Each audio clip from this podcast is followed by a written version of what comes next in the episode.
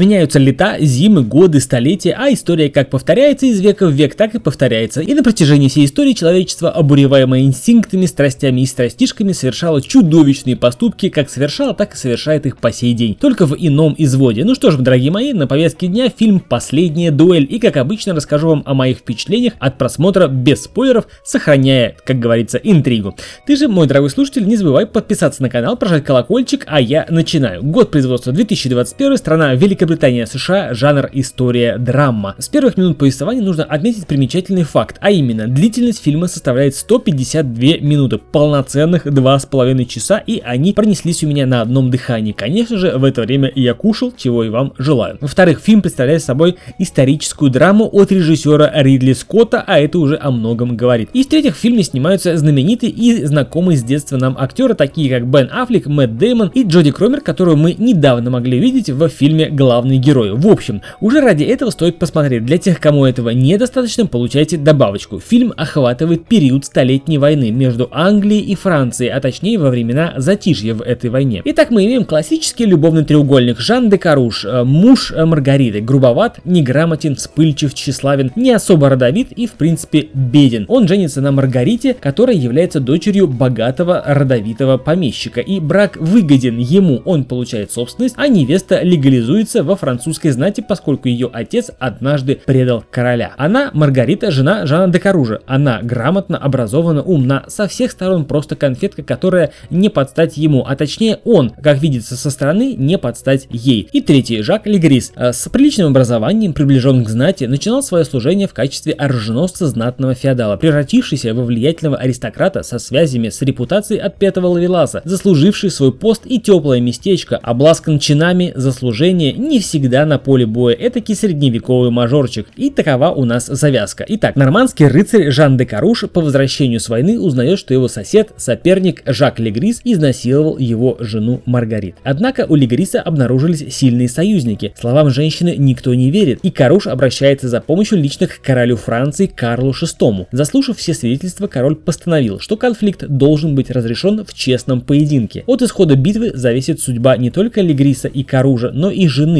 последнего. В случае проигрыша мужа ее должны сжечь на костре за ложные обвинения. Сказать, что история какая-то необычная и из ряда вон выходящая я не могу, ибо в те времена это случалось достаточно часто и положение женщины было крайне незавидным. Это лишь та история, о которой написали, в которой принимали участие достаточно высокие чины, имеющие доступ к королю. Не надо искать в этой картинке возвышенных рыцарей, стоящих на одно колено перед дамой. Я был крайне удивлен, когда до меня дошло, что Декаруш не отстаивает честь жены, и что ее честь в то время это дело десятое. Декаруш, как мне показалось, ополчился против Легриса от имени своей жены. Но правда в том, что по закону изнасилование является не преступлением против женщины в те времена, а против собственности мужа, то есть квалифицируется как имущественное правонарушение. То есть технически Декаруш обиженная сторона, но его мотивация связана совсем с другим. В общем и целом, на мой взгляд, картина «Последняя дуэль» получилась достойная. Образы, костюмы, сражения, масштаб. Я, конечно, не реконструктор и не работник музея, но, на мой взгляд, авторы фильма денег не пожалели совсем. На декорации, на реквизит, в общем, большие костюмированные массовки, все выглядит богато и правдоподобно в плане нарядов, поединков и устройства замков. Конечно же, были отдельные вопросы типа, а куда все подевались? Ну, это уже, в принципе, детали. Можно отдельно выделить игру Мэтта Деймона. Этакий прямолинейный, прущий в лоб, брутальный викинг. Отдельный респект Мэтту Деймону. Также хочется отметить Джоди Кромер, которую мы видели в фильме «Последний герой». Она тоже отличилась. Веришь в игру, веришь в рабское положение женщины, веришь в любовь, веришь в нелегкую участь женщины и роль жены